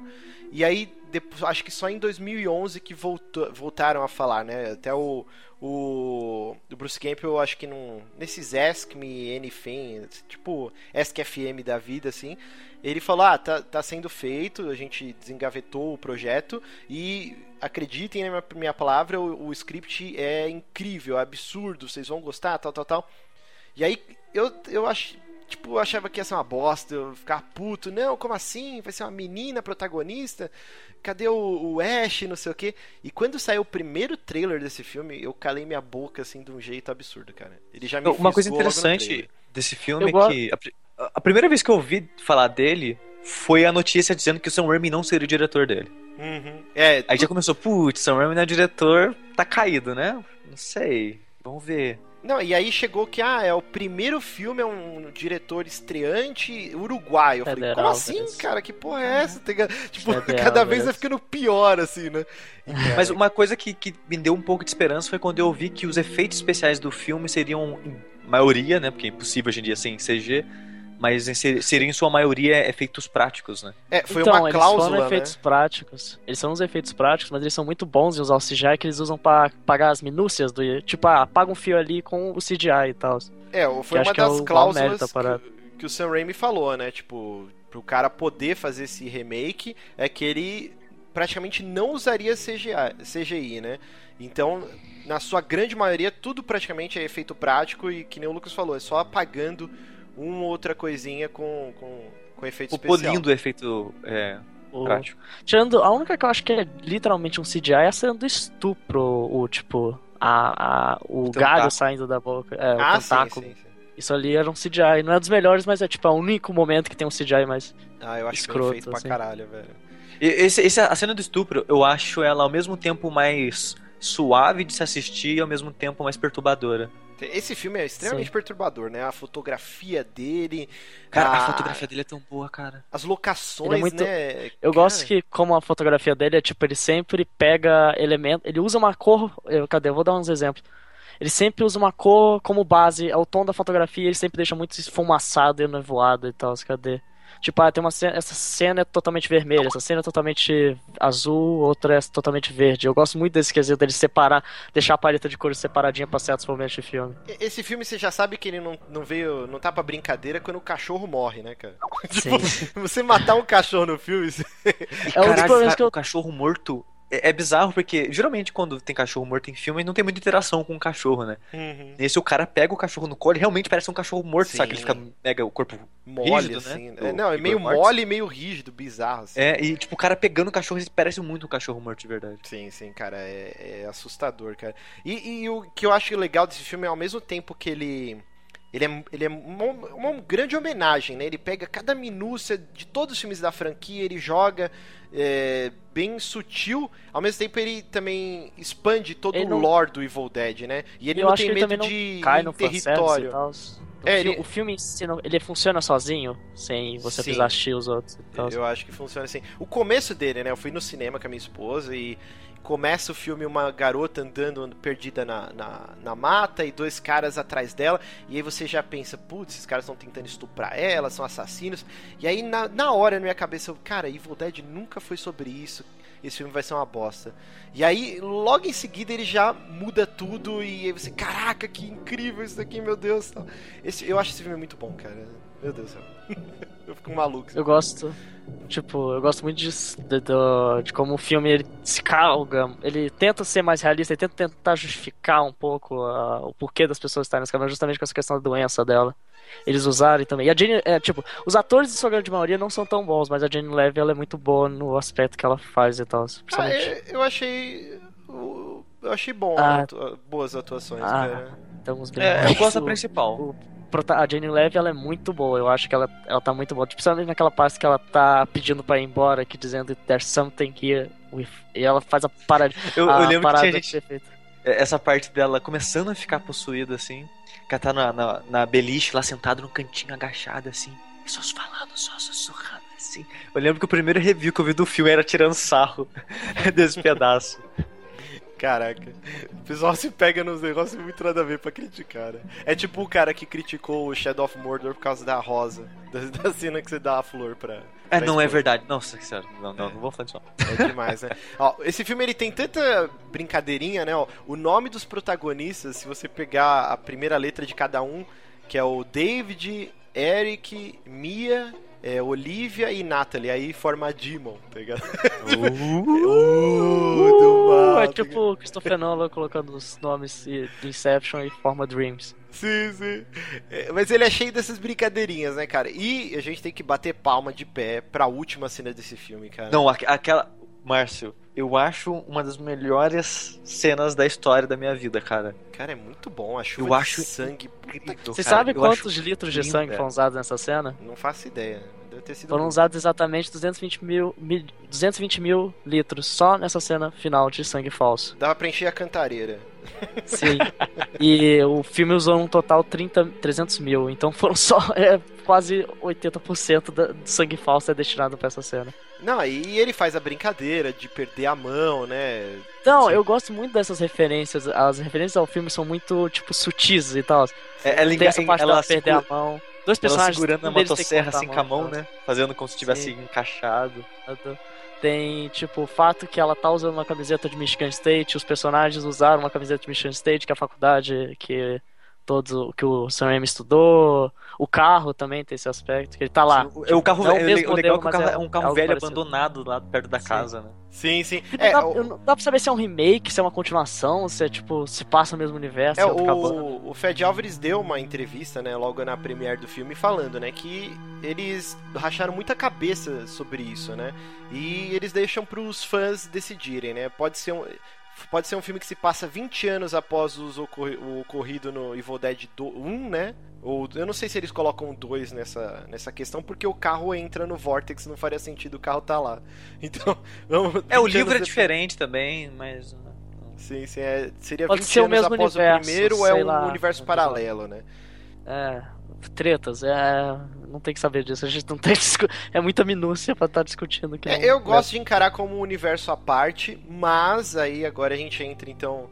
É, vamos rapidinho então, só pra fechar o remake. Sushi, o, o- o- sua cena favorita? O que mais te chamou A, a atenção? última, assim, não tem como, cara. Sim, sim.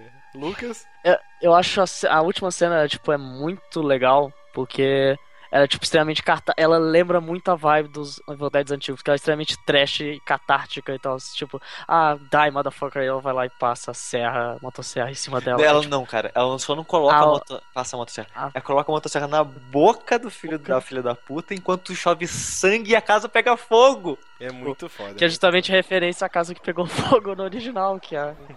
Cara, é muito bom, cara. É lindo. Tipo, é lindo você ver a casa pegando fogo e a cena é iluminada só pelo fogo da casa enquanto chove. É muito bonito, cara. Não, só E pra. eles meio que eles fazem uma contradição, que é tipo, uma contradição, eles meio que preparam pra essa cena, porque a, a cena anterior, que é, ah, aparentemente o filme acabou, né? Ela ressuscitou ele com. Não sei como ressuscitou ela, mas ressuscitou ela com o tom é todo azul, é calmaria, está tudo de boa. Aí quando a- a- o cara morre, a merda acontece, começa a pegar fogo e fica tudo vermelho, eu acho isso muito bom. É, só pra não, não copiar vocês, então falar que é a última cena, que, que é muito foda. Eu gosto muito de quando o irmão tá enterrando a Mia e, e cai um raio assim na, na cruz. E Sim. aí mostra a cabana de fundo. Eu quero achar a fotografia dessa cena. Daria um wallpaper, assim. É muito bonito. Não, tem muitas cenas que dão uma Literalmente, a última cena do filme que ela andando na floresta e tal, que ela é o ponto de vermelho mais forte e tal, e tudo meio que se despeça como se ela fosse, tipo, o ponto de violência máximo que teve naquela situação Uhum. e tal. E eu É gosto muito... de quando a namorada do, do irmão da Mia, né? Eu esqueci o nome dele agora. Que ele, ela tá possuída e ela vem com aquela. Faquinha aquele elétrica? revólver de prego. Pregos. Ah, Nossa, nossa, essa cena é angustiante demais, cara. E aquele loirinho, ele vai tomando Ele um monte sofre. de prego. Nossa, ele sofre. cara, ele meu sofre Deus. muito nesse filme. Essa cena leva é tiro, terrível. ele leva, tipo, seringa no canto de olho e tal. Nossa, a Mas cena é- da seringa também é muito. Ah, meu Deus, cara. Esse filme é muito visceral, cara. Menininha! E assim, a gente não falou, né? O, o orçamento desse filme ele foi 17 milhões, que pro padrão hoje em dia, né? É barato. É pouquíssima coisa, cara. é Pouquíssima coisa. E ele E arrecadou ele quase apresenta, 100 então. milhões, cara. Ele... Eu tô surpreso com, com o preço dele, cara. Sim, sim. Ele arrecadou muita grana, cara. Foi um mega sucesso. Pra E, filme mas de é uma coisa que uma crítica que eu tenho com o filme que é tipo a cena final, toda a sequência final e tal, tipo, ela ser ressuscitada, acho que não muitas vezes não combina tanto com a vibe do início do filme de ser mais sério, talvez um cachorro morrendo. É, e quem eu que é gosto, mas pessoa- ao mesmo tempo aquele- acho contraditório e tal. Aquela parada que aparece pra enfrentar ela, o que é aquilo? É um Ah, ele demônio É o original e tal. anticris, sei lá o que, que eles falam. Eles falam alguma coisa. Eles falam né? que é o demônio e, e por acaso ele resolveu tomar a forma dela porque para assustar ela mais, porque ela tava já acostumada por esse a ser amandotada por esse fantasma. É muito Tipo, bizarro. é tipo, é meio que é meio estranho você imaginar que é um filme que começa enterrando um cachorro morto, porra, um drama com um cachorro morto e depois termina com uma, uma pessoa sendo moto- motosserrada ao meio, É, literalmente. é o melhor dos dois mundos, cara. Ou É tipo- pior, é tipo- pior dos é dois tipo, mundos. Ge- é tipo Gears of War, cara. É, literalmente ele mata como ela mata os bichos no Gears of War. É muito bom. Mas isso é o remake de Evil Dead.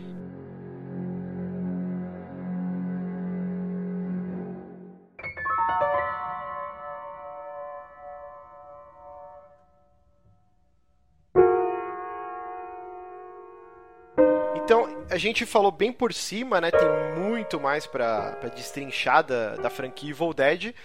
Mas aí, pra isso que servem os comentários e e-mails, a gente espera que vocês curtam esse novo projeto e, e vamos, vamos discutir filmes de horror lá nos comentários, lá no Jogabilidade. Então, é, é, vamos falar um pouquinho o futuro, né? O que reserva o futuro de Evil e também o que originou, né? O, o Sushi falou dos jogos.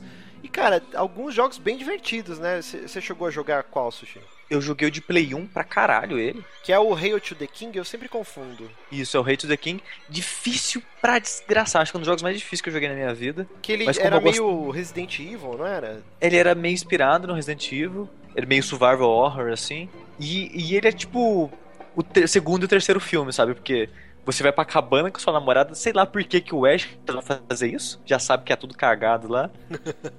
E tá aí você cara. encontra sua namorada dançando balé de novo. Você revê várias paradas do segundo filme. Aí no final do jogo, o segundo disco, você vai pra era medieval e revive lá de novo, sabe? Ah, que foda, eu, não, eu, não- eu só joguei o comecinho dele na casa de um amigo, eu não, não sabia que dava pra ir pro... Sim. pra É que ele é muito difícil, cara. Ele é bem difícil, mas eu achei ele bem legal na época. Eu joguei bastante o de Play 2, que é o Hail to the King, né? Que o Ash ele viaja, é meio que um Chrono Trigger do Evil Dead, que ele vai pra Guerra Civil. É, são diversas épocas, né? Que você, você participa. E a jogabilidade dele era bem bacana também. Era um lance meio Max Payne, assim. Esse- e tem o, o é, Degeneration, ou Regeneration, não lembro agora. Que o Ash tinha tipo um sidekick, que era um monstrinho, assim. Só que era muita galhofada esse daí. Que E é bizarro PS2 que esses filmes, que a gente tinha comentado, eles meio que são o quarto, quinto e o sexto filme, né, cara? Ah, é? Em teoria, eles são continuações do filme. O, o primeiro jogo é a continuação do terceiro filme, e os jogos, os outros jogos são continuação do- dos anteriores, né? Meu Deus. O mascote, do- o seu mascote anão é o melhor personagem. E, e também, ó, além dos jogos, né, teve quadrinhos, teve aquela saga do, do Marvel Zombies, né, e inclusive aí a primeira, a- o primeiro volume são os heróis e depois eles deram um jeito de enfiar o Ash lutando contra os zumbis, é, é bem galhofa, assim. Tem também, acho que o Ash contra o Jason, contra o Fred Krueger. Tem uma série de quadrinhos aí inspirado no, no mundo de Eu, eu acho que o Ash, cara, ele acabou se tornando um dos maiores ícones da cultura pop, né, cara? Sim, sim. Junto com o Jason, Fred Krueger mesmo. Sim. Krueger. É, é muito bacana. Tem também livros, inclusive eu, eu comprei um recentemente e eu preciso ler, cara. Mas não é de ficção, né? E seria É sobre a produção do filme? sobre a produção do, do segundo filme. Tem esse musical que o Lucas Pires falou que não é da Broadway, né? Foi só em Nova York que rolou. É que o musical é uma produção canadense que foi fazendo tour, aí tem uma época que ela teve em Nova York, que não era da Broadway, mas ela estava em Nova York então. Ah, tá. A gente vai deixar o- Tem- os links aí de uns trechos do musical. E tem um, um filme de entretenimento adulto, né, Sushi? Opa! Sempre, né? Por que não, né? Hulu é regra 34, né? Chama Evil Head, que é uma, uma gíria em inglês para felação, produzido pela Burning Angel, aí, então procurem aí por sua conta e risco, Evil Head. Eu assisti alguns pedaços, é bem legal. É uma fotografia boa. Ô, Tem a cena da árvore, Márcio. Não, não lembro, cara, eu não assisti inteiro. Assisti correndo. Entendi. Mas, mas é Quem- isso, quem cara. termina filme pornô no final das contas, né? É, exatamente. Mas eu acho que é isso, né? Tem, cara, tem mais coisa de Evil, de Evil Dead. Ah, vai, vai ter. Então, tá nessa, nessa discussão, né? Se vai ter uma continuação ou não. O Sam Raimi divulgou que, que ia ter um Evil Dead 4, que seria a continuação do Army of Darkness. E ao é, mesmo isso faz um tempo. tempo já essa notícia, né? É, não, não fa- faz, muito tempo, né? Porque o remake é de 2013, né? Acho que é. Não, então, faz um tempo, a gente tá no final de 2014, faz um tempo. Sim, mas é. Bom, ok. Um ano é um tempo. É, um ano tem fim. E, e também que teria uma sequência desse remake, né? Só que toda hora rola povo desmentindo, né? O Sam Raimi falou que não ia dirigir, aí depois falou que vai. O Fed Alvarez falou que não ia dirigir a continuação do remake, depois ele negou no Twitter falando que, ah não, eu acho que eu vou dirigir. Então é incerto. E o, o- a última notícia que tem sobre é que vai, vai sim ter então a sequência do Evil Dead 4 e a sequência do remake e depois um sétimo filme juntando o Ash com a Mia. Eu não sei como que eles vão fazer isso, cara. vai ser uma loucura do caralho. Assim. Eles vão O- se vai ser o juntar, Campbell o braço, já gordinho e velhão da série Burn Notes lá que ele participa. Sim, sim, é. o- Cara, vocês sabiam que o Bruce Campbell ele dirigiu vários episódios de Xena, né? Ah, ele participava do Hércules. Sim, também, mas né? eu ficava assustado que ele dirigia, então é incrível. É, a gente acabou no, no começo do programa, né, falando, né, por que, que o Bruce Campbell não vingou, e na verdade ele vingou, mas é que ele não seguiu tanto a carreira de, de ator, né, ele foi mais pro lado da produção. A Renaissance Pictures, né, é dele com o Sam Raimi, então eles, Xena, As Aventuras de Hércules e uma série de outras séries, eles que, que produziram e lançaram, né, ele continua atuando como ator de, de séries de TV, mas ele, ele ficou mais nesse lance de produção só. Ele não investiu tanto na, na carreira de ator. Ele tem um filme recentemente que ele dirigiu que chama My Name is Bruce, não é muito bom. É, não é muito É, recente ouvi não, esse falar. filme é, e é bem ruinzinho, cara. Não é esse muito o- bom. O, e o Buba Hotep, né, que também tem muita gente que fala que é legal, eu achei um cocôzão. Pra quem não sabe, o Buba Hotep é um dos roteiros mais malucos, que o, o Bruce Campbell, ele interpreta o Elvis. E na verdade o Elvis não morreu, né? Ele deixou um sósia lá e, e ele vai pra um asilo depois de um tempo. E aí ele mora nesse asilo e tem uma múmia que que suga o Caraca, eu não lembro se é o coração ou se é o cérebro, mas pelo ânus das pessoas. E aí essa múmia descobre que o Elvis tá no asilo. Cara, esse filme é uma bosta, cara. Não, não percam seu tempo assistindo. E o pior é que tem um monte de gente que adora esse filme, cara. Eu não consigo. Ou assista, assista pelo contra-exemplo do que a situação só pra rir dele. Buba Hotep. Eu, eu aconselho a não perder o seu tempo com isso. Mas é Mas isso. sabe, que eu- sabe o que eu aconselho, Márcio? O quê? Ah, que você me arraste para o inferno. Exatamente, ó. Quem curte essa vibe mais humor, né? Mais humor do Evil Dead É. 2, assista Arraste-me para o Inferno, Drag Me to Hell. Que foi o retorno do Sam Raimi pra esse tipo de filme, né? É a de direção tempo. dele também? Sim. Foi direção dele? Ah, é direção, Sim. eu pensei que ele tinha só produzido. Não, direção dele. É, é, um- é um filme legal, cara. não é o melhor que ele excelente filme. O Sushi blasfemou aí fora da gravação, se quiser blasfemar aqui no final. É, eu, eu acho Arraste-me para o Inferno melhor que a série Evil Dead, desculpa. Jesus. Cara, é muito bom aquele filme, Márcio. Não, ele é bom, mas, Mas você é bom. falar que é melhor que, que qualquer Evil Dead Eu, eu Cara- gosto do Evil Dead 2. Caralho, então, não sei. é um sacrilégio. Olha, no Evil Dead tem uma cigana morta vomitando na sua boca. Tem. Não, Mas não, ó, tem no remake tem alguém vomitando. A Jane Leve vomita na boca da Jessica Lucas lá. Sim, é tipo um. Ai, cara, é uma cor muito bizarra, cara. Se fosse sangue. Sabiam não que ela, a atriz quase morreu afogada numa hora e tal. que eles- Caraca. Ela começou a engolir aquela porra. Meu Deus. Ixi, olha essa frase solta aí. Mas é isso, vamos encerrando o nosso primeiro 3 da madrugada. Espero que vocês tenham curtido. A gente ainda está trabalhando no formato, esse é só o primeiro programa, então a gente pede que vocês comentem lá o que vocês gostaram, o que vocês não curtiram tanto. Se inscrevam no feed.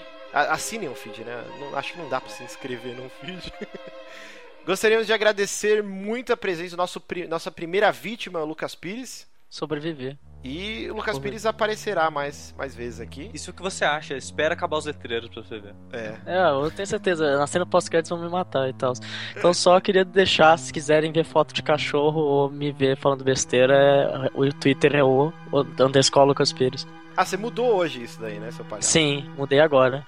Por que você fez Só isso? pra, ficar igual, só, só pra ficar igual o Instagram. Aí as pessoas me acham que vejam fotos de cachorro lá também, de comida. Então, peraí, é arroba o underscore... Não, é o, o underscore Lucas Pires. Sim, sim, então... É underscore ou underline, hein? Ah, eu falo underline mesmo, acho que eu, eu acho que é underscore, mas. É eterna Tracinho. discussão bolacha-biscoito, né, isso daí. Sim, sendo que é biscoito, mas enfim. Mas é isso, então ficando por aqui. É, vamos, vamos desativar a nossa rádio pirata aqui no topo da, da colina onde estamos, no meio da floresta. E até o próximo 3 da madrugada.